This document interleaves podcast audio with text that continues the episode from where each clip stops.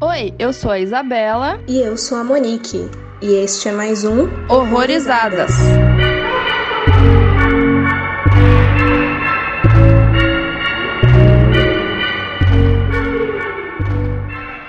Oi, galera, sejam bem-vindos a mais um Horrorizadas. Hoje é um episódio especial, digamos assim, porque meio que coincidiu aí com o nosso um ano de podcast. E para quem não lembra ou não sabe, a gente fez um sorteio no mês passado para comemorar o aniversário de um ano, né? Então a gente sorteou duas HQs do Lovecraft e também jogamos aí pra galera que quem ganhasse poderia escolher um filme pra gente conversar aqui no Né? Então, o Alex Matos ganhou e ele escolheu o filme Suspiria, o remake, no caso, né? O de 2018, que é um filme muito louco, mas que eu gosto. E ele recebeu aí o codinome, digamos assim, de A Dança do Medo, embora majoritariamente seja mais conhecido como Suspiria, né? E ele foi lançado em 2018 com direção do Luca Guadagnino. E a sinopse dele aí é sobre a Suzy Bennion, que é uma jovem bailarina americana que vai para a prestigiada Marcus Tanz Company em Berlim. Ela chega assim que Patrícia desaparece misteriosamente. Tendo um progresso extraordinário com a orientação da Madame Blank, a Suzy acaba fazendo amizade com uma outra dançarina, Sarah, que compartilha com ela todas suas suspeitas obscuras e ameaçadoras da academia de dança. É, a sinopse é bem parecida mesmo com o antigo, né? Uhum. Olhando assim, parece que vai ser a mesma coisa até, né? Mas os dois filmes são bem diferentes. Ainda ainda, se alguém não sabe, ele é um remake de um filme de 1977 que foi dirigido pelo Dario Argento. Eu acredito que tenha gente que não saiba, mas é bom reforçar, né? Eu acho que tem pessoas que só assistiram o novo e não têm a menor ideia de que existe o antigo, né? Pelos comentários que eu vi no Leatherbox, eu não tenho certeza se uma porcentagem muito grande não sabe, embora eu acredito que possa acontecer, mas eu vi que teve muita gente que começou pelo remake antes de assistir o original e eu fui uma delas, no caso. Ah, sim. É, muita gente fez ao contrário mesmo. Uhum. E isso dá uma mudança, eu acho, de percepção. É engraçado, eu já fiz dessa, de ver primeiro o remake e depois o original. E eu não sei se isso é bom ou se é ruim. No meu caso, eu não, não acho que deu muito impacto ter feito isso, até porque eu tenho a sensação de que a primeira vez que eu assisti eu não entendi nada do remake, no caso de 2018. E aí, como eu peguei agora para rever o primeiro vi o original e depois reassisti o remake, eu senti que eu entendi mais dele. Uhum. Pela mitologia mesmo, que, sei lá, eles fazem uma mistura aí, né? Eu acho que você consegue explicar melhor do caso da trilogia. É, só pra contextualizar. Também acho que tem pessoas que não sabem que o Suspiria de 77, ele faz parte de uma trilogia, que denominaram lá como Trilogia das Mães, porque conta a história de três bruxas, né? E cada filme, eles aprofundam um pouco sobre elas. Então, no Suspiria, você vai conhecer melhor a mãe dos suspiros, aí no Inferno tem a mãe das trevas, Trevas e no Mãe das Lágrimas é a tal da Mãe das Lágrimas lá, que eles têm uns nomes um pouquinho mais complexos, acho que é Mãe Superiorum, a Mãe Tenebrarum e a Mãe Lacrimarum. E, como eu tava falando, no remake, elas são meio que mencionadas, meio que vagamente, mas você entende que elas existem. Não são tão aprofundadas, mas a própria Patrícia, né, ela comenta lá no diário dela sobre essas três mães, então ela já tava meio que por dentro do que tava acontecendo na academia, então ela sabia sobre elas, né? Uhum. Então, basicamente, são essas três mães. E o filme do Dario Argento, ele é baseado num livro chamado Suspira de Profundis, do Thomas Quincy, que é um livro de 1895, que conta aí sobre essas três bruxas que eu falei agora. Uhum. E além desse livro, Suspira de Profundis, tem um livro chamado As Três Mães, que é um livro fictício, no caso ele faz parte aí de um dos filmes, ele é explorado no filme Inferno. E daí, quando você repara no, no livro, você vê que tem o um nome escrito Evarelli nesse livro. Esse cara, ele foi um arquiteto, isso na ficção, e ele escreveu o livro As Três Mães e ele também construiu três arquiteturas, três mansões, uma para cada bruxa. Então, no filme Suspiria, você vai ver a escola de dança, que é em Friburgo, na Alemanha. Aí você vai ver no Inferno uma, se eu não me engano, é um prédio residencial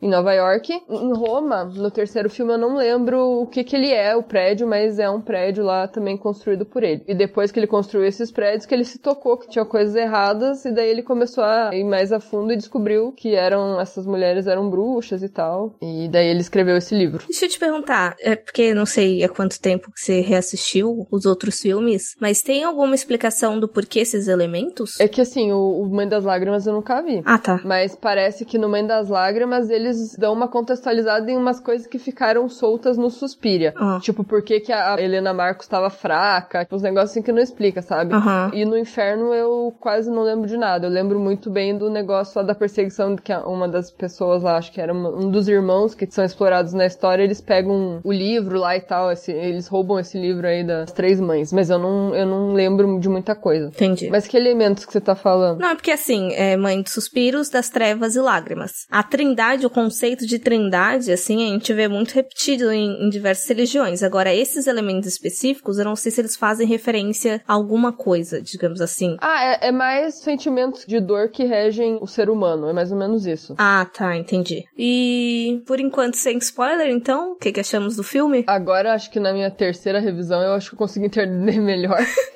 Que eu vi três vezes esse filme. A primeira foi, né, quando lançou, que eu fiquei curiosa. Aí a segunda foi com meu namorado, que ele tava bem curioso também pra assistir, porque ele tinha assistido o antigo, né? Uhum. E daí, na terceira vez, eu acho que eu prestei mais atenção, assim. Porque é um filme difícil de assistir. Eu não sei explicar, ele é muito denso, eu não sei. É, é, é. Eu sinto também que eu entendi um pouco melhor nessa revisão. Não foi nem questão de, de prestar atenção pelo que eu me lembro, assim. Eu, eu tava tentando entender desde a primeira vez que eu vi, mas eu não consegui. Mas aí, tendo o background agora de ter visto o original, eu acho que eu peguei algumas coisas mais. Até por escolhas estéticas, que pra mim ficaram muito soltas na primeira vez, assim. Fez mais sentido na segunda, né? Das referências. Mas sei lá, eu tenho algumas críticas, porque, como se levantou dele ser denso, eu sinto que ele coloca muito mais coisa do que o original. E eu não sei se isso é 100% positivo no final das contas. É, eu acho que pra assistir ele é mais complicado. Eu gosto dos elementos, eu gosto que ele explora mais coisas e ainda explora as bruxas de uma maneira um pouco diferente, isso me agrada, mas eu acho que eu gosto mais de assistir o antigo, mas eu não sei se ele é melhor, sabe? Uhum. São características muito diferentes, eu não sei se eu consigo comparar, mas eu, eu acho que eu entendo que o novo, ele traz coisas que conversam mais com a atualidade. Sim. Então eu gosto também. Eu acho que a própria mitologia, ela. Não que ela faça mais sentido agora, mas eu achei que foi uma, uma repaginada melhor, quase. Porque eu não gostei muito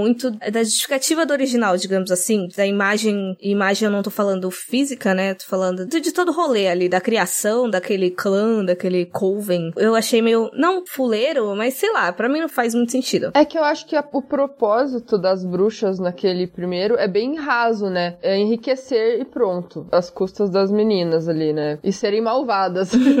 É, então, é muito superficial mesmo. Uhum. Mas deve ser sempre problemático você pegar fazer um remake de um clássico, digamos assim, né? E daí eu sempre tenho essa sensação de que a pessoa ou ela tá se segurando ou ela tá enchendo demais pra tentar fazer juiz quando deveria dar uma segurada, talvez. Hum, Eu fico com esse mixed feelings nesse filme. Eu sinto que as coisas que ele acrescentou para dar uma repaginada mesmo foram escolhas muito interessantes, arriscadas, mas mesmo assim interessantes. Mas aí eu acho que quando ele tenta segurar, eu acho que principalmente no final, que é a gente vê uma, um reforço maior, talvez, do original, assim, aí eu me deu uma perdida. É, o, o final dele acho que é a parte mais criticada pelas pessoas, porque é bem distoante, né? Uhum. Posso estar enganada, mas eu acho que a Ana Lu comentou que achou muito brega o final. eu não sei se foi ela, mas alguém falou que achou bem brega o final. Eu gosto do final, até que gosto, mas eu entendo que, além de tudo, fica um pouco mais difícil de entender também. É, é. Eu entendo a justificativa do Brega porque eu acho que é realmente uma coisa que não casa com o resto do filme. Sim. Mas esse negócio de fazer remake de clássico, eu acho que no caso do Suspiria, como falam por aí, andou com as próprias pernas e foi pra um lado que ele não queria imitar ou copiar copiar o, Dario Argento, até porque o, o Dario Argento faz muito diálogo, né? Já o, o Luca Guadagnino, eu acho que ele não vai muito pra esse lado. Então, ele não, não se propôs a, a fazer outro diálogo, entendeu? Então, eu acho que o remake não, não pecou, sabe? Porque ele foi pra um, um lado totalmente diferente e eu acho que ele tentou homenagear mais do que, sei lá, tentar copiar. E também, como é baseado num livro muito antigo que quase ninguém conhece, eu acho que fazer uma outra releitura não tem problema nenhum, sabe? Não, eu não acho condenável. eu, eu tô rindo que eu tava lembrando quando eu tava assistindo, é tipo, caralho, todo mundo ficar falando de remake quando é só pelo peso mesmo que Suspiria tem. Porque, tipo, se ele já foi baseado num livro, pode ser chamado de uma nova adaptação. Exatamente. Mas aí ficam muitos enfiando, não, porque é o remake do filme da Argento. Sendo que, pô, tem o um livro antes. É, eu nunca li o livro, esse Suspiria de Profundos, mas como ele basicamente fala de três bruxas que eu comentei agora há pouco, eu acho que dá pra explorar muita coisa. Então o cara acho que pode viajar na batatinha. Então, né, seja feliz. Faz outro de repente depois. Esse eu acho que é tranquilo. Não é tipo, sei lá, vou refilmar O Exorcista. É mais polêmico, né? Não sei. Uhum. Eu acho que em partes o problema também é você decidir colocar o mesmo nome. Uhum, também. Aviso: este podcast contém spoilers. Recomendamos que você assista ao filme antes de ouvi-lo.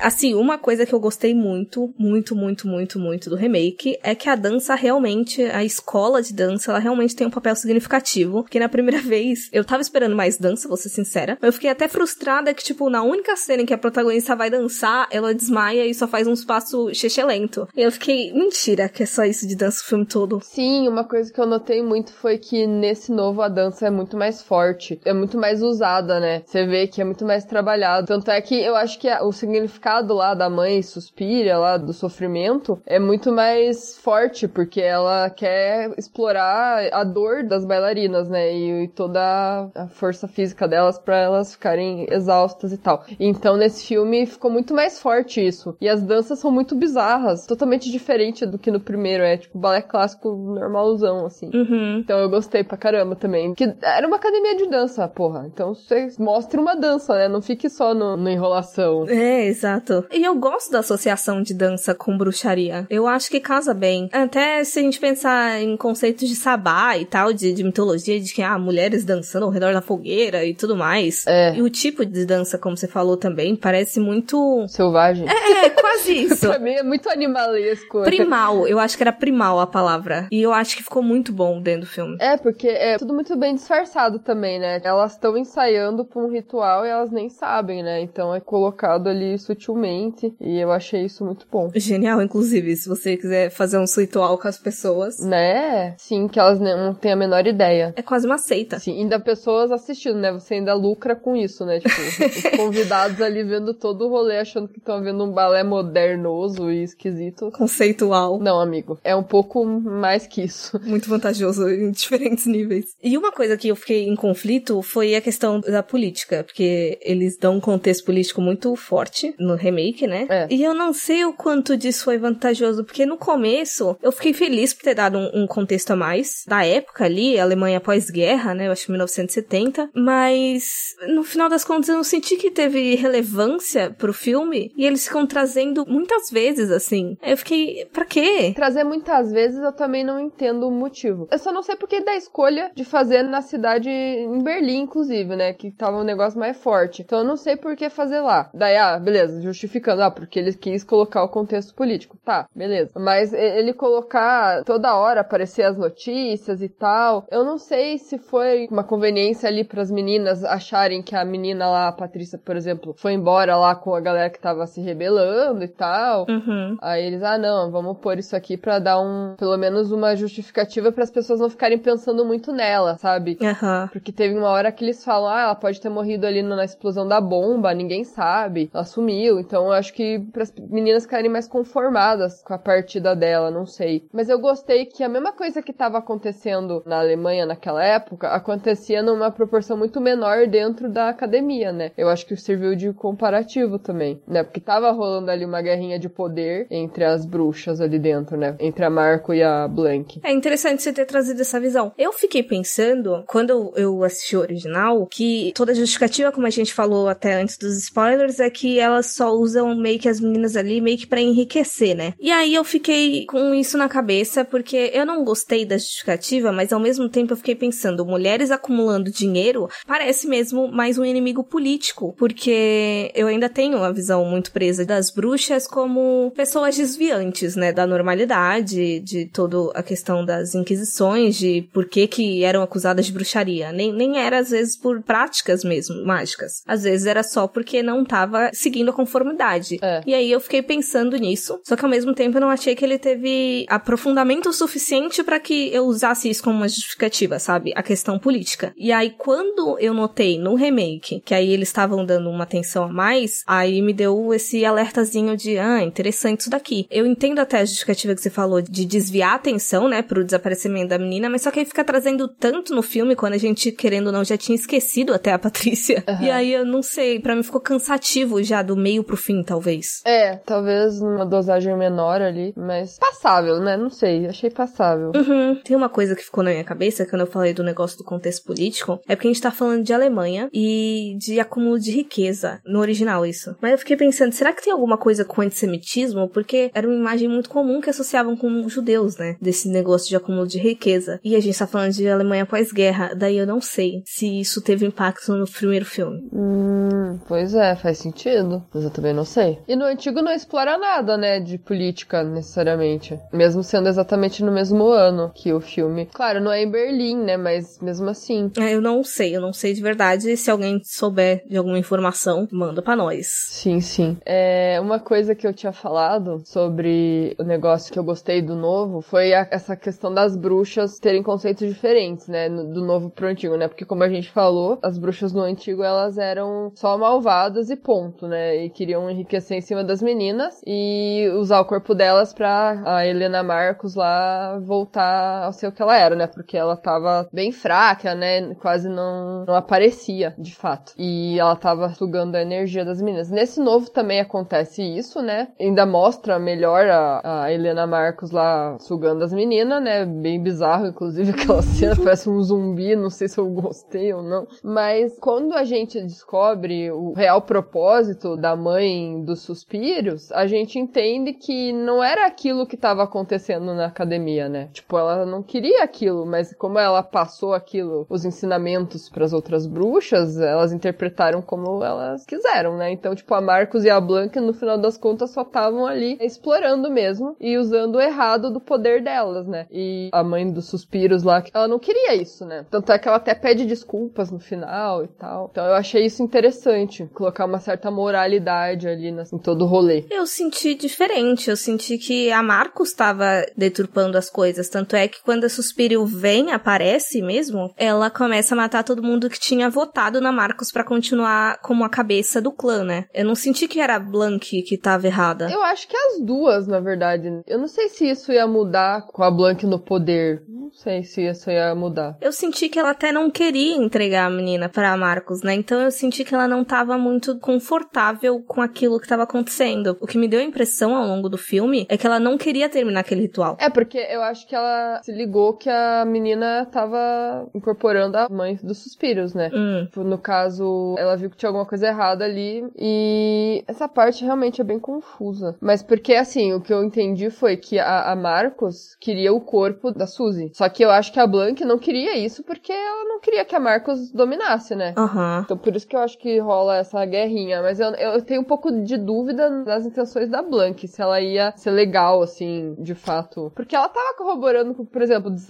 desaparecimento da Patrícia. Ela não tava desaparecida, ela sabia onde é que a Patrícia estava. Então, ela não era muito legal também, né? Ah, não, 100% assim, eu não acho que era mesmo também, não. Mas eu, eu senti um pouquinho de relutância. Eu não sei se ela já sabia que a, a Suzy tava meio que incorporando ali Suspira. É, eu não sei que, em que momento isso aconteceu, na verdade. Se foi só ali, porque eu acho que a Suzy chegou lá como Suzy normal, assim. Ela sentiu o chamado, ela tinha uma coisa muito forte com a Alemanha, mas ela acho que ela não sabia muito bem o que que era. Mas daí lá, assim, eu, eu não sei em que momento que a entidade entrou nela e virou a mãe dos suspiros, sei lá. É, eu, eu acho que já te rolava alguma coisa desde a infância mesmo. Talvez ela só precisasse chegar lá meio que pra acontecer, ou ganhar força o suficiente ou coisa parecida, sabe? Uhum. Porque eles ficam dando a entender de que ela tinha aquela coisa que ela só ficava fazendo um mapazinho da Alemanha. Esquisito, achei meio solto, talvez, não sei. Mas deu a entender mesmo. Sim, é, era um chamado muito forte que ela tinha, mas eu acho que nem ela sabia direito, né, o que que era. E ela foi, né, contextualizando um pouco a Suzy. Eu gostei também do passado dela, que ela vem de uma família muito conservadora e tal. Acho que ela, ela comenta dos Amish, né? Então ela tem várias lembranças ruins do passado dela, da mãe dela, né? E esse filme, ele é bem forte nessa questão da maternidade. Ele enfatiza várias vezes, né? Essa coisa da maternidade, só que não sempre como uma coisa boa, né? Então, geralmente, a Suzy tem as lembranças ruins da mãe dela. Tanto é que eu acho que ela nem tá lá quando a mãe morre, né? Porque ela já foi embora até, né? É, ficou confuso para mim se aquela cena da mãe dela morrendo era quando ela era criança ou quando já era adulta. Eu sempre achei que foi, tipo, junto com o filme, na mesma época. É, então, porque começa mostrando a mãe dela desde o começo, só que sempre fica naquela mesma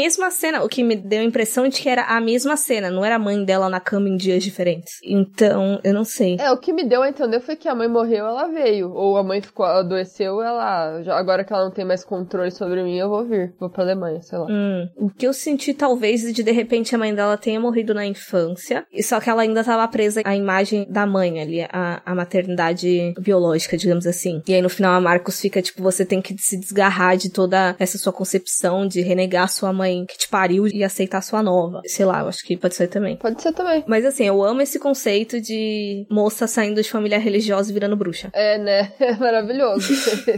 é, é, que assim, é uma repressão tão grande, né? Da família ali, que sei lá. É, na verdade, não, não precisa nem ir pro lado da bruxa, né? Mas qualquer pessoa, qualquer criança, eu acho que é muito reprimida quando tem uma liberdade, parece que daí é 200%, né? Exato. Então eu acho que é meio que aconteceu com ela. No mínimo vai virar punk. Tava na época certa ali. Até apareceu uns punk ali no, no filme. É, é. Ah, e uma coisa que é interessante, não é assim, nossa, meu Deus, mas tipo, no antigo os, os nomes dos personagens eles foram reciclados pro novo, né? Só que todos eles têm nome feminino daí, né? Que no antigo eu lembro que tinha alguns personagens que eram homens, aí como no novo só tem mulher, eles colocaram o nome delas também. Caralho, eu não tinha reparado. Eu só não lembro qual. Ah, ó, por exemplo, tem um professor Milius, que eu acho que é aquele cara que no original aparece dando aquele contexto das bruxas. Aí no remake tem a senhora Miss, Madame, sei lá, Milius, que já é aquela moça negra que vê a, a audição da menina na primeira vez. Ah, tá. Tem Miss Marks também, e tinha um Mark que eu não vou lembrar agora qual era a função dele no original. Realmente tem alguns. Eu acho que eles reciclaram. E assim, como esse filme é, ele é uma academia de mulheres, eles acabam reforçando muito ali também aquela questão de que ah, elas estão sobrevivendo ali a, aos tempos difíceis e tal. Eles até enfatizam lá que a Madame Blank também tinha lutado pelos direitos das mulheres lá, que tinha um. Ai, agora eu não lembro. Eu lembro de, um, de uma frase que ela fala assim: ah, enquanto as mulheres estavam sendo usadas só para emprestar útero, ela tava aqui comandando a escola. Isso, é, uma coisa assim, né? Mas é, é que assim, as próprias mulheres no filme, elas dão muita ênfase, sei lá, por exemplo, a Miss Turner, ela fala, ai, a gente acredita muito na independência da mulher e não sei o quê. Aí tem a questão da academia só ser comandada por mulheres, enfim, e o elenco todo ser majoritariamente de mulheres. Os homens que aparecem, eles não são tão importantes, e o único homem relevante, ele é interpretado pela Tilda Swinton. Então é mais aí um sinalzinho, né, de que é um filme de mulheres. Uhum. Por mais que seja um homem ali, mas é a Tilda Swinton.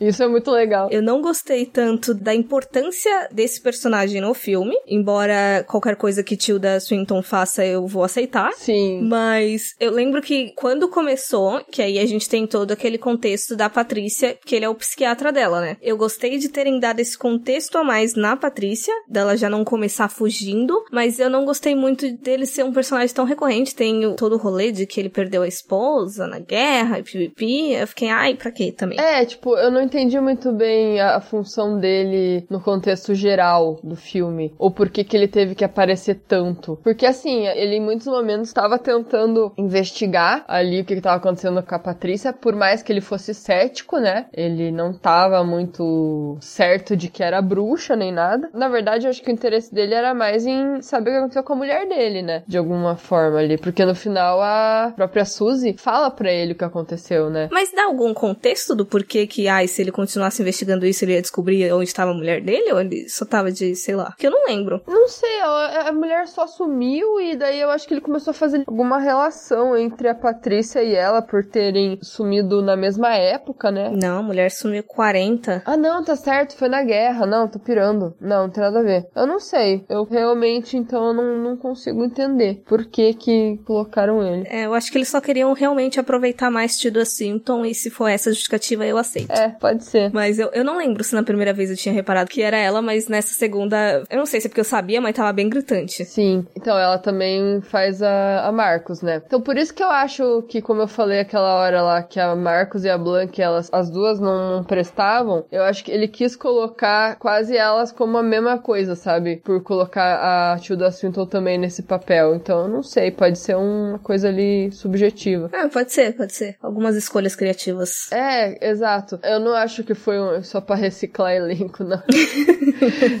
ah, uma coisa que eu gosto também, que eu prefiro no remake no que no original, porque o Argento tinha muito a pira de que queria mulheres infantilizadas, né? Porque, teoricamente, a ideia dele original era com um monte de mina na puberdade ali, né? Início da adolescência e tudo mais, aí tem todo aquele rolê de colocar maçanetas bem altas para dar aquela impressão infantilizada e elas têm as briguinhas muito, muito, muito tosca. Foi uma coisa que meio que me incomodou na primeira vez, mas por serem personagens desse jeito, sabe? Sendo que eu não acho que seria interessante dentro da história. E aí eu acho que nessa segunda vez de colocarem mulheres mesmo ali dentro foi um, uma melhora que eu senti que eu gostei bastante. Sim, é verdade. Eu gostei também. Eu não tinha reparado na questão da, da maçaneta alta, na verdade. Uhum. Mas eu gosto muito da estética do antigo. Acho muito, muito foda. Eu não sei, é tudo muito misterioso. Uma coisa que eu gosto muito do antigo é porque ele não revela o que, que tá rolando logo no início. Na verdade, quando a pessoa vê primeiro o remake, ela acaba já matando a charada no início porque já é falado, né? Já é mencionado e tal. Você já fica meio sabendo. Uhum. Mas no antigo, não. Eu fiquei sabendo que era bruxa depois da metade. Ele não fala assim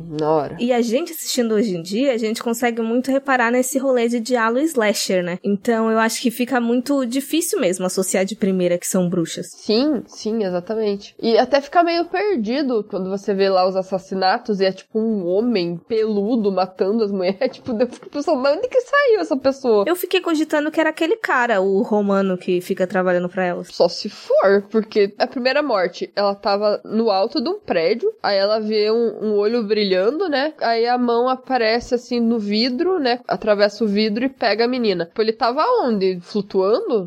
Sei lá, dá uma alusão de bruxa na vassoura esse filme, não dá? Tem uma cena que o, o cego tá andando com o cachorro num lugar bem aberto, assim, na frente de uma construção cheia de colunas, e ele é atacado pelo próprio cachorro. E nessa cena aparece umas sombras no ar, no alto, assim, como se tivesse alguma coisa voando. Eu pensei, só falta, cara, serem umas bruxas na vassoura. Não vai mostrar, né?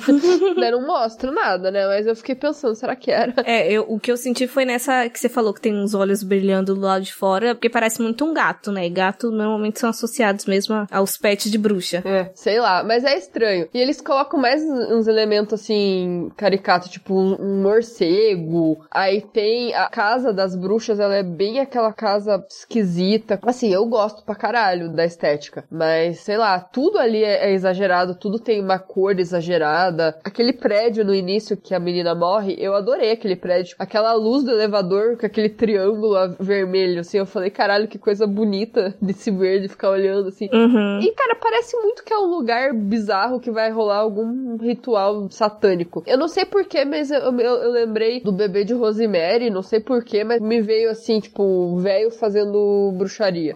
sei lá. Eu vejo muito pessoal falando da estética do original remetendo a expressionismo, por mais que eu não discorde, até porque eu não sou nenhuma conhecedora assídua das artes, mas eu penso mais em barroco pela questão de exuberância, sabe? Tudo muito grandioso e as coisas coloridas e extravagante mesmo. Acho que essa é uma palavra que define muito bem. When you were dancing, what did it feel like inside you, inside your body? It felt like what I think it must feel like to fuck. You mean to fuck a man? No, I was thinking of an animal.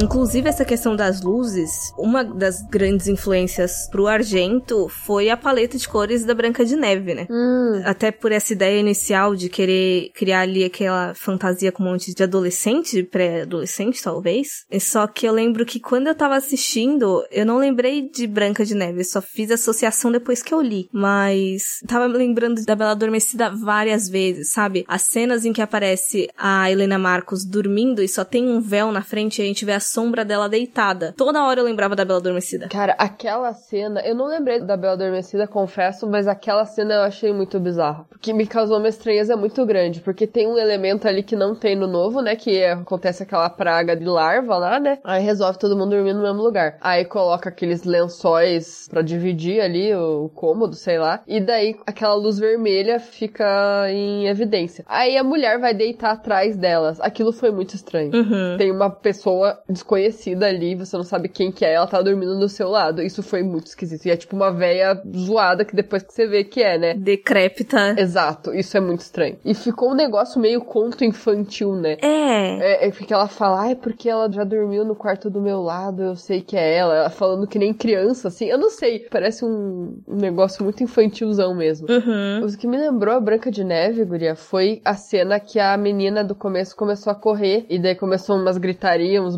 barulhão, assim, aquela trilha sonora bizarra. E ela correndo, assim, tipo, meio louca, assim, sabe? Aquilo me lembrou Branca de Neve. Quando ela corre na floresta, des- desnorteada. É, eu acho que a Branca de Neve, a questão estética é mais aquela mistura do amarelo e do verde, não, não é nem necessariamente vermelho, porque eu acho que não, não tem tanto vermelho, assim, de luz, de iluminação na Branca de Neve. Eu lembro mais ou menos por causa do, do amarelo e do verde, mas uma coisa que eu gosto mil vezes mais do original é essa aura de fantasia mesmo, de quase conto de fada e sonho. Ele parece muito sonho às vezes, até pela questão de proporção no ambiente, não necessariamente isolado, mas é ínfimo ali dentro, né? E isso me lembrou bastante essa coisa onírica, e eu acho que se perdeu muito no remake, não que eu acho que ele tava tentando emular, mas eu acho que ele tentou referenciar principalmente por causa do vermelho no final, e aí isso foi uma coisa que me incomodou um pouco, de não casar. Eu acho que por ele não tá levando nesse mesmo tom, nessa mesma linha o filme todo, aí o final fica tão solto, parece.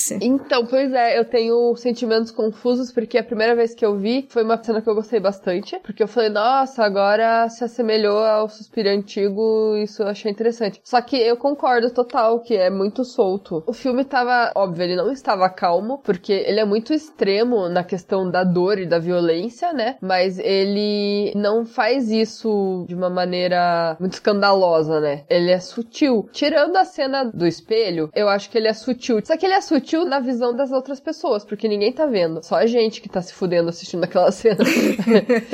Só que no antigo, tudo é, é espalhafatoso. Não tem nada discreto. E daí no, no final do novo, caralho, despiroca tudo. É. Vira um banho de sangue, literalmente. Eu acho que é meio que isso, assim, não é que eu tenha problema com a cena isolada. Eu até gosto daquela descanambalhada que ele dá. Quando a, a Marcos aparece e ela fica parecendo aquele cara do o estranho ceboso, alguma coisa assim, The Greasy Strangler. Não sei se você já viu esse filme. Nunca vi, mas eu tô ligada. É, então, tem umas cenas bem bizarras. Quando ela aparece daquele jeito, eu falei, sensacional. Combina com o resto do filme? Não combina.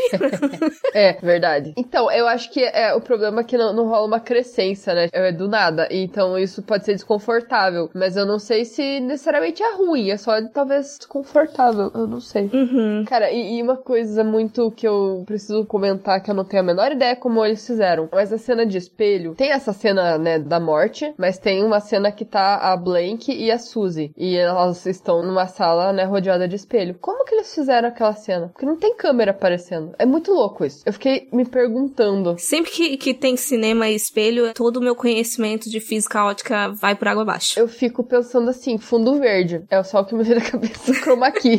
Porque eu não consigo imaginar um... como que eles fizeram aquela cena. Ficou muito bem feita. Eu nem sabia que dava. É, se foi coisa prática, eu realmente não, não sei como é que eles fizeram, não. Pelos ângulos, né? Não faz sentido. Não, não faz sentido, porque tem uma cena que elas não estão, inclusive, e que só mostra a câmera entrando no quarto e mostra de frente pro espelho. Ia ter que ter alguém filmando ali, tipo, frente pro espelho. Não tem, eu fiquei caceta. Como fizeram? Pra mim, a única explicação precisa de efeito digital, de, por exemplo, filmar com a câmera no mesmo lugar, filmar o ambiente todo sem ninguém, e aí depois filmar cena normal e aí remover, assim, onde tá aparecendo a câmera, sabe? Sim. Mas eu não sei se prático, sem efeito digital, se dá pra fazer isso, não. Eu acho que não dá prático sem efeito. Mas eu não entendo dessa parte, então. Eu só sei que eu gostei muito. Magia do cinema. Cara, é muito maravilhoso. Esse filme é muito rico nessas coisas. E essa parte, pra mim, agregou pra caralho. Por mais que seja sutil e, tipo, as pessoas possam não perceber. Era pra ter uma câmera ali e não tem, entendeu?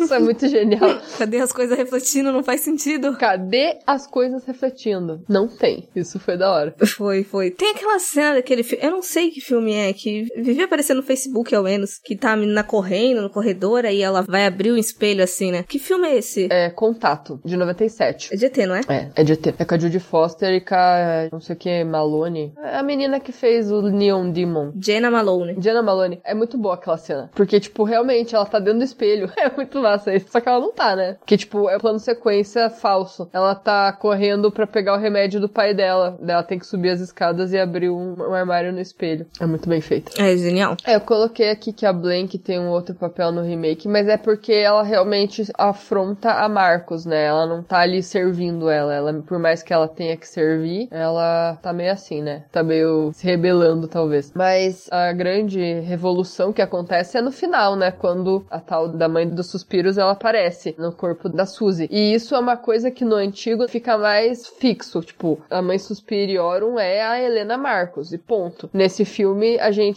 não tem tanta certeza, né? Inclusive, é uma coisa que eu tava esperando do original, que eu não sabia do final, e eu tava esperando que a menina fosse entrar no Coven de bruxa. Então, no remake, eu gosto muito do fato dela virar a bruxa da porra toda. É, o antigo ele vai pro lado mais assim, acabou tudo bem porque ela queimou as bruxas e foi embora. E beleza. Agora no novo, as coisas vão continuar. Ele pode abrir ali pra uma continuação e até ser uma parte 1 aquele filme. Só que eu acho que ele acabou ali querendo introduzir as outras bruxas pra não ficar um negócio muito solto depois, eu não sei. Mas ele poderia funcionar como um filme só, mas também poderia funcionar como uma continuação. Uhum. Só que o que eu notei também é que nos filmes antigos do Argento, eles tratam as bruxas mais como uma coisa física. Elas estão ali. E no novo, elas já são entidades. Porque como a, a Marcos não era a Suspírio, a mãe Suspiriorum, aí já, já quebra essa questão de corpo físico, né? É. Eu, eu entendi isso, que a entidade entrou na menina, não era ela desde sempre, né? Pra mim, então, não existe mais nenhuma das mães fisicamente. Uhum. Até porque o primeiro, ele não leva muito pro sobrenatural, se a gente parar pra pensar ali. Desde a mitologia. É verdade. Eu não sei muito bem o que que foi bruxaria ali que eles fizeram tanto, mas é a questão talvez ali da Marcos mesmo sugando as meninas de alguma forma que também não fica muito desenvolvido, né? Você só tem aquele efeitozinho de que ela aparece às vezes e às vezes não, né? E tal. Fica aquela sombra, sei lá. Mas não- é muita coisa sobrenatural, assim. Talvez a maneira como as meninas morreram, né? Que aquele homem lá matou, que eu não sei, não entendi isso até hoje. Alguém explica quem que é aquela pessoa. É uma pessoa? Eu lembro que era bem peludo, inclusive. Era um homem. Eu reparei muito na luva, porque já, já fiz a associação imediata de diálogo. É, e eu- aquele sangue de tinta guache, né? Que tem que ter. E a faquinha, né? Tem que ter. O checklist do diálogo. É. E, e eu acho muito engraçado de como. Não que a gente precise, até porque eu acho que são dois filmes que não dá direito pra classificar e meter o martelo, mas é muito engraçado ver essa diferença mesmo. Eu imagino que pelo próprio contexto de quando foram lançados. Porque o primeiro se remete muito, muito, muito à questão do diálogo do futuro slasher, né? Não lembro se se já se falava em slasher em 77, eu realmente não sei. Mas. Eu acho muito doido isso. Começou com o Halloween, eu acho. Slasherzão mesmo, que é de 79, eu acho, 78. Ah, o Psicose pode ser considerado um slasher, eu não sabia. Então talvez ele é mais antigo mesmo. Não sei, é estranho essa classificação. Já não sei mais de nada nessa vida. Eu acho que começam a classificar mais quando começa um movimento mesmo, de que são vários. Que nem a questão do found footage, por exemplo. O pessoal lembra de, de A Bruxa de Blair porque, entre aspas, encabeçou, quando na verdade tinha o Holocausto Canibal. Verdade. É, mas popularizou mesmo no, no Halloween, ele que era década de 70 ainda, né? Mas é, é mais visto como anos 80, né? Se você for ver de um modo geral. Uhum, divagações aqui. É, do nada, assim, né? Ah, uma coisa que eu achei meio estranha no novo, que eu também achei meio forçada. Que assim, eu até entendo que a, a Sarah, ela possa ter se influenciado naquele encontro que ela teve com o psiquiatra da Patrícia, de meio que pensar que tinha alguma coisa errada. Mas eu achei a paranoia dela muito do nada, porque ela tava de boas, aí ela não queria nem escutar o cara falar das coisas e vazou. Daí daqui a pouco ela já começou a, a procurar os lugares e achou uns lugares muito esquisitos. Eu falei, gente, que do nada. Será que esse filme teve muito corte? Porque assim, ele tem duas horas e meia, né? Mas eu senti esse pulo também. Eu achei muito estranho esse corte abrupto, porque é, ela não tava querendo acreditar. Eu não sei se ela tava com medo de ouvir e não queria acreditar para não ficar com medo e, ah, não, eu acredito, mas melhor não me contar nada, né? Evitando de saber alguma coisa. Ou se era realmente ela não acreditava naquilo e ela tava defendendo o lugar. Só que daí eu senti mais que ela tava defendendo o lugar e daí do nada ela foi lá fuçar as coisas e achou um monte de bosta. Foi, achei estranho. Eu também nem sei se foi muito bem estabelecida a conexão dela com a Patrícia, porque tem a, a, todo o rolê de que a Patrícia deixou um caderninho com a Sarah e tal, né? E no, no remake esse caderno já tá aparentemente com um psiquiatra, e daí talvez seja essa falta de conexão entre as duas, mais ou menos. É que agora tá meio confuso para mim a, a ordem das coisas. Mas eu lembro que tem uma cena da Sarah convidando a, a Suzy pra ir investigar meio que as coisas e procurar a ficha, eu acho. A ficha dos nomes, com os números, para contatar a família. Aham. Uhum. É, aí eu não sei. Isso eu acho que é antes dela conversar com o psiquiatra. Porque eu acho que ela ainda não tava desconfiada das mulheres. Ela só queria mesmo um telefone, assim. Não sei. Mas fica estranho mesmo. Ah, e uma coisa, nessa cena, ainda bem que você lembrou. Mano, eu ia achar mega estranho a Suzy vendo as mulheres lá hipnotizando os caras lá e zoando com eles e tal. E ela, tipo, dá risada. Eu ia falar, gente, o que que tá acontecendo? As mulheres deixaram os caras hipnotizados como? Eu já ia desconfiar ele de alguma coisa errada. E ela só dá risada e vaza. Eu fiquei, gente, isso não é natural. Tem algo errado com essa menina. É, então, talvez seja até uma sugestão de que, de repente, ela já tava incorporada, não sei. Exato, porque aquela cena é muito aleatória se não fosse para dizer alguma coisa. É, então. Porque, assim, por mais que você não queira fazer grande coisa daquilo que você viu, mas é esquisito. Porque eles pareciam muito hipnotizadas, assim. Então, é meio bizarro. Sim, elas podiam fazer o que quisessem com eles. Tava rolando uma feitiçaria ali. Uhum. Eu gostei delas terem esses poderzinhos. Gente, foi engraçado demais aquela cena. Eu ri muito delas se divertindo ali, elas pegando a arma, assim, tipo, ah, dando risada.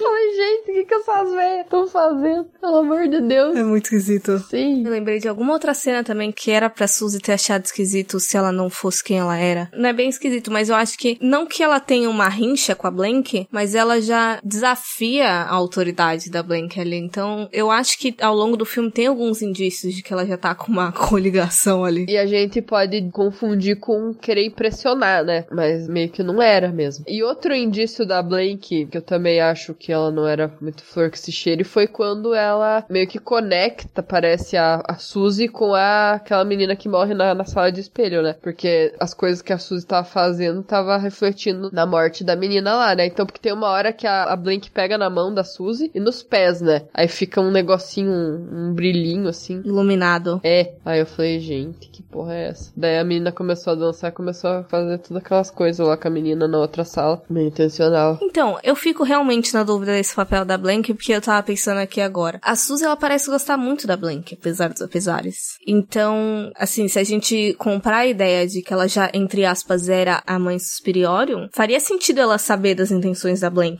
E ela parece ter um, um laço afetivo forte ali. Aí eu realmente fico em dúvida se ela era ruim ou boa. Mas pensando bem agora, talvez a bruxa lá foi incorporada depois do ritual, será que não? Como assim, que ritual? Ritual final? Não, não, a dança, a apresentação. Ah, é. Se bem que ela não é completa, né? A Suzy meio que interfere, né? Sem querer. Porque dá a entender que é culpa da Suzy que a apresentação não acabou. Que depois ela vai lá pro quarto, que a menina ficou se torcendo de dor lá. Ah, sim, sim, sim. Porque tem uma hora que daí a Blink vai no quarto lá e ela fala, ai, você não agiu corretamente. Eu não lembro. Eu fiquei pensando que ela interferiu de alguma forma naquilo. E eu não sei se ela já tava incorporada inteira. É, é eu, eu acho que tenha sido gradual. É, né? Foi bem gradual. Porque daí do nada no final, quando elas voltam para casa, depois daquele rolê no, no bar lá, no, no, restaurante, ela já troca de roupa, já coloca uma roupa lá e tal. Aí vai lá pro subsolo e aparece lá, tipo, ó, oh, sou eu. Oi, estou aqui.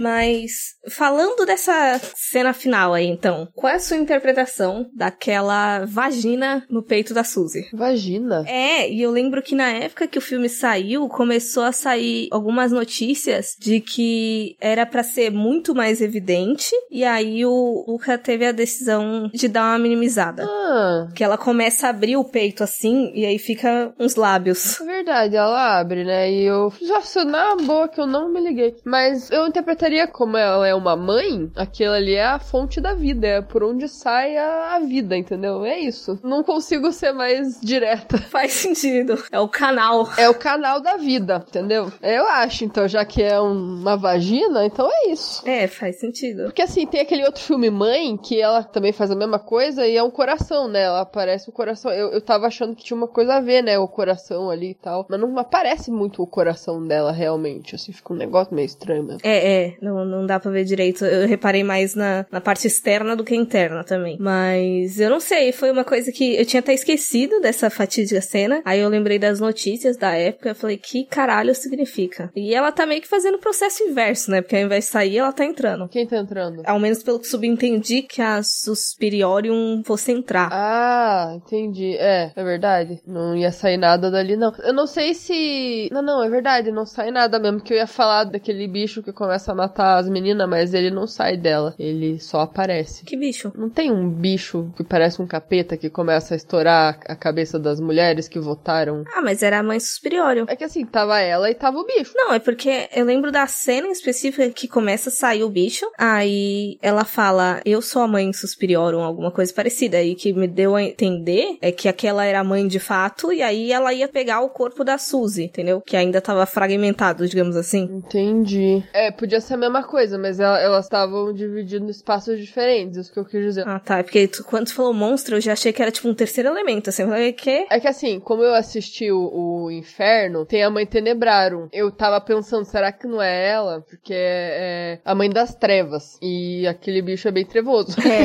Aquela que é associada da forma mais. Então, eu não sei, sabe? Daí eu fiquei pensando, será que era? Será que não era? Mas pode ser que não. Porque a mãe Tenebrarum, ela é a mãe mais nova das três. E também não sei se faria muito sentido ela aparecer ali. Mas parece um pouco, sabe? Sei lá. Faz uma alusão, talvez. Eu acho que por não estar com esse contexto mesmo, eu não nem cogitei que fosse outra mãe. Porque daí podia aparecer as três, né? E não duas, né? É, e eu lembro até que elas aparentemente estão dividindo espaço, que tem esse bichão tenebroso aí, e aí tem a Suzy, só que aí um tempo depois já é a Suzy que tá matando as pessoas. Aí que me deu a entender que a Suspiriorum entrou nela. É, acho que sim. E ela teve um pouco de compaixão, né, até. Porque ela meio que livrou as meninas, né, do sofrimento que elas estavam sentindo por conta da Marcos, né? Então dela concede um último desejo pra elas. Por isso que eu achei ela um pouquinho menos cuzona do que as outras bruxas. Aham. Porque, tipo, ela queria acabar com todas as bruxas que queriam a, a Marcos no poder, né? E fez esse último gesto ali pras meninas, né? Então, gostei até disso. Achei interessante. Eu gostei também. O que me leva, novamente, a crer que Blank não era tão cuzona. É, e quem matou a Blank não foi nem ela, né? Foi a Marcos. E matou entre aspas, né? Porque ela tá vivendo no final. É, que daí parece que quando ela junta o pescoço de novo, ela começa a piscar. Eu falei, gente, será que essa mulher morreu mesmo? Frankenstein vibes. É, e uma coisa que é muito doida nesse filme é porque, assim, aconteceu toda aquela merda e a escola vai continuar, né? E as meninas nem sabem o que aconteceu. Isso que é muito louco, porque todas as que participaram e as que sobreviveram estavam enfeitiçadas, né? Dançando lá que nem umas loucas. E foi muito doido, porque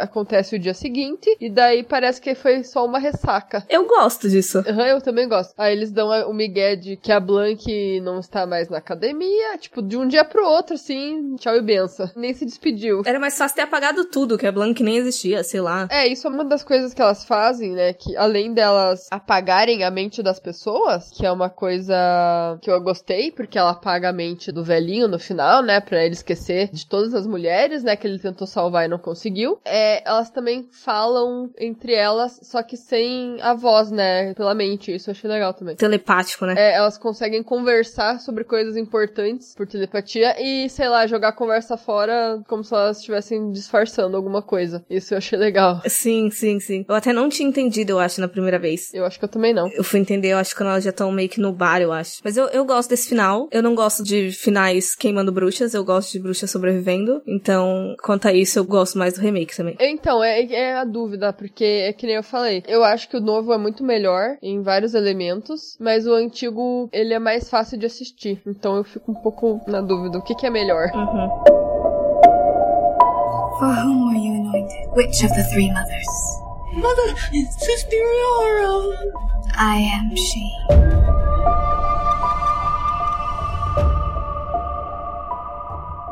Indo aí pras conclusões, vamos, entre aspas, debater, porque a gente provavelmente não vai chegar em resultado nenhum. Mas se valeu a pena esse remake aí, eu acho que falar melhor ou pior, ou enfim, eu acho que não é uma discussão nem que cabe. Acho que eles se propõem de formas diferentes, mas sei lá, vamos discorrer aí sobre remake e original. Sim, o original ele é muito mais fora da curva do que o, o remake. Eu não sei, é, é um dos filmes mais diferentes que eu já vi, entendeu? Porque ele, ele é barulhento, ele é colorido, ele tem umas atuações caricatas pra caralho. Eu não sei, ele é, é esquisito, mas é um esquisito que eu gosto. E ele tem toda essa estética que eu gosto também. Ele fica mais sugestivo do que, que as mulheres fazem ali, do que realmente mostra, né? Isso é legal. Uhum. É, o lugar é macabro, enfim, tudo é estranho.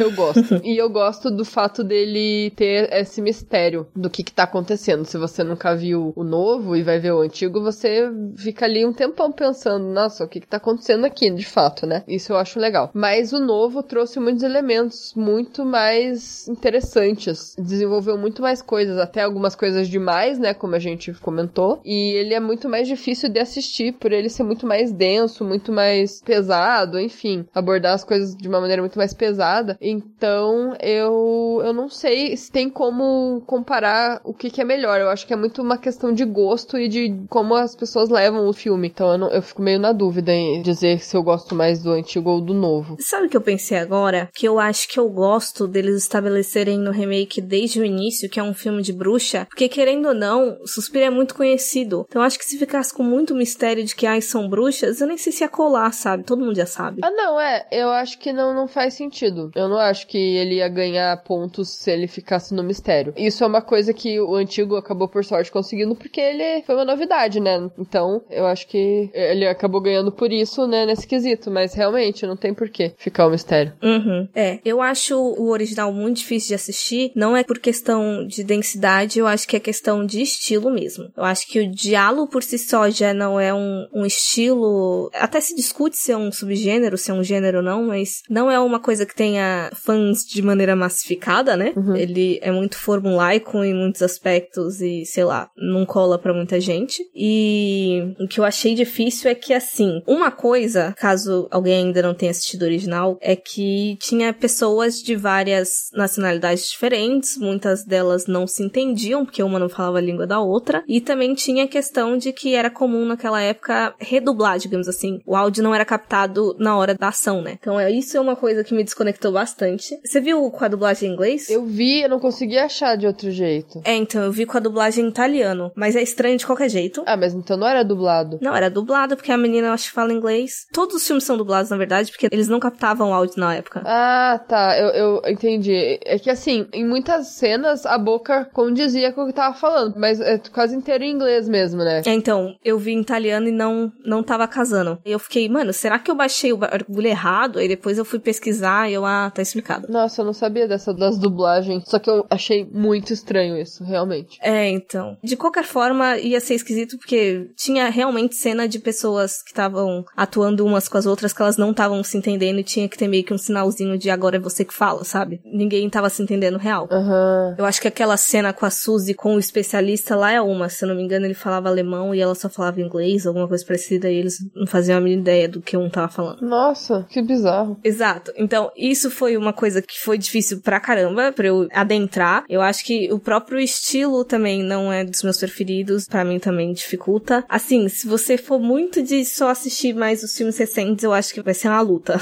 E pelas questões de roteiro, assim, que para mim são meio complicadas, tipo, todo esse rolê da mitologia das bruxas é questão de gosto mesmo. Não é nem que eu acho que seja ruim. Pode ter casado naquela época, pode, sei lá, funcionar pra galera hoje em dia também, mas eu, eu não gosto. Mas eu entendo muito a importância dele, por mais que eu não entenda muito da parte estética e da parte teórica do cinema, eu acho que você nem precisa saber para perceber que muito tá sendo feito ali, sabe? E eu dou muitos méritos, mas eu gosto bastante do remake também, porque eu acho que ele acerta nas coisas que eu me incomodo no primeiro, apesar de achar que ele deu uma despirocada querendo fazer demais, abraçar o mundo todo. É, desenvolver muitas coisas desnecessárias. Uhum. Acho que o que ele desenvolveu pouco no primeiro, ele desenvolve demais no segundo, com as personagens aleatórios, tipo o psiquiatra, ah, da política, né? E eu não consegui ligar tão bem assim. Só aquela ligação que eu falei lá da proporção com a escola, né? Mas isso é uma coisa que também não vai deixar o filme genial, entendeu? É, é. Até porque não é um, um contexto tão desconhecido assim. Não é como se fosse uma guerra muito localizada que ninguém fosse saber. Sim. Então, só algumas sugestõezinhas já seriam suficiente. Aí eu não sei. Eu não sei o quanto disso foi bom. Eu acho que é mais também pra reforçar como eles trabalham a força da mulher e pra falar, né, tudo aquilo que a gente já comentou do reforço que eles fazem lá, de falar que elas sobreviveram há muito tempo na academia com tudo o que tava acontecendo e tal. Assim, é só pra dar uns, umas conveniências, tipo, que nem no negócio da Patrícia, coisinhas assim, sabe? Uhum. Também se não tivesse, talvez não fosse prejudicar, não sei. Eu acho que não prejudicaria muito, não, também. Até porque, sei lá, o filme tem duas horas e meia, né? Eu também achei um pouquinho a mais, essas duas horas e meia. Pra um filme que tem uns 90 minutos, eu acho, original, né? Sim. Aí já tá fazendo demais. Né? Foi uma coisa que me incomodou. Duas horas e meia é puxado. Então, uma coisa que eu achei bonitinha foi o final, que tem a cena que ele se esquece de tudo. Aí a última cena é um coração com as iniciais do nome dele e da mulher, né? Inclusive, o que, que aconteceu ali? Porque tava sendo povoado por umas mulheres. Durante um momento eu achei que fosse a escola, mas aí mostrou o coração. Eu fiquei, quê? Então, era a casa dele antigamente, né? Eu não entendi por que, que a casa tava daquele jeito. Mas era a casa dele com aquela mulher que sumiu, né? E tem uma foto dos dois naquele cantinho ali. E daí a última cena é o coração cravado, né? Com o nome deles. Eu achei legal, porque por mais que ele tenha esquecido dela, a marca tá ali pra sempre, né? Uma coisa assim, sei lá. Achei bonitinho. Poético. Poético. Nem, nem tinha. Quer dizer, eu tinha me ligado que era a casa dele, mas eu tava achando, tipo, será que ele morreu? Vender a casa são outras pessoas? Eu não tinha me ligado que era a mulher dele. É, aquelas pessoas eu não sei quem eram. Talvez tenha sido pra mostrar, tipo, outras pessoas estão morando ali e aquilo vai ficar eternizado mesmo com as coisas mudando. A não ser que passe um reboco ali. Provável que aconteça, inclusive. ah, que dó. Mas, caso vocês ainda não tenham assistido Suspira de 2018, fiquem sabendo que ele está disponível na Amazon Prime. Ou, caso você não tenha, você pode entrar no nosso grupo do WhatsApp lá, que aí a gente te passa tudo certinho, como você pode assistir. E o antigo também está lá. Hum. Os dois estão lá. Os outros não. Que a gente falou da trilogia a antiga não está, mas o primeiro está. Uhum. Então, espero que vocês tenham gostado. E Alex, que provavelmente vai ouvir, também espero que você tenha gostado aí desse episódio, que foi a pedidos. É. Não é tão desconhecido assim, mas eu acho que foi interessante conversar sobre ele de qualquer forma. Sim, é verdade. Não ia estar na nossa pauta normalmente, mas é um filme legal, porque tem muita coisa, muito elemento escondidinho, mensagens ocultas ali, que vai muito da interpretação. Então é legal. Exatamente. E não esqueça de seguir a gente nas redes sociais tudo, falar pra gente o que, que vocês acharam. É isso aí, gente. Estamos no Instagram e no Facebook como Horrorizadas Podcast e no Twitter como Horrorizadas PC e também no site horrorizadas.com que você pode é, ouvir os episódios e também ver lá os textos e todas as listas com dicas de filme, série, livro, muitas coisas. Também estamos todas as quintas às 19 horas na Bom Som Web Rádio e até a próxima. Tchau! Tchau!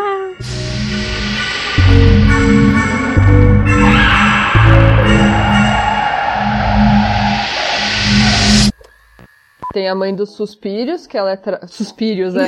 A mãe dos suspírios, é. O Mussum falando. Suspírios. Nossa, eu tô com o nariz entupido. Porcaria mesmo. Que ela, ela, que ela é. Eita, que ela é. Que era ela. Aonde? Tá no Drive? Tu escreveu no Drive? Tá no bloco 2 ali. Dúvida em quem é a mãe suspiriorum. Ah, nossa, tava aqui na minha cara. Feliz um ano de horrorizadas! Yay! Feliz um ano! Depois de quase um mês.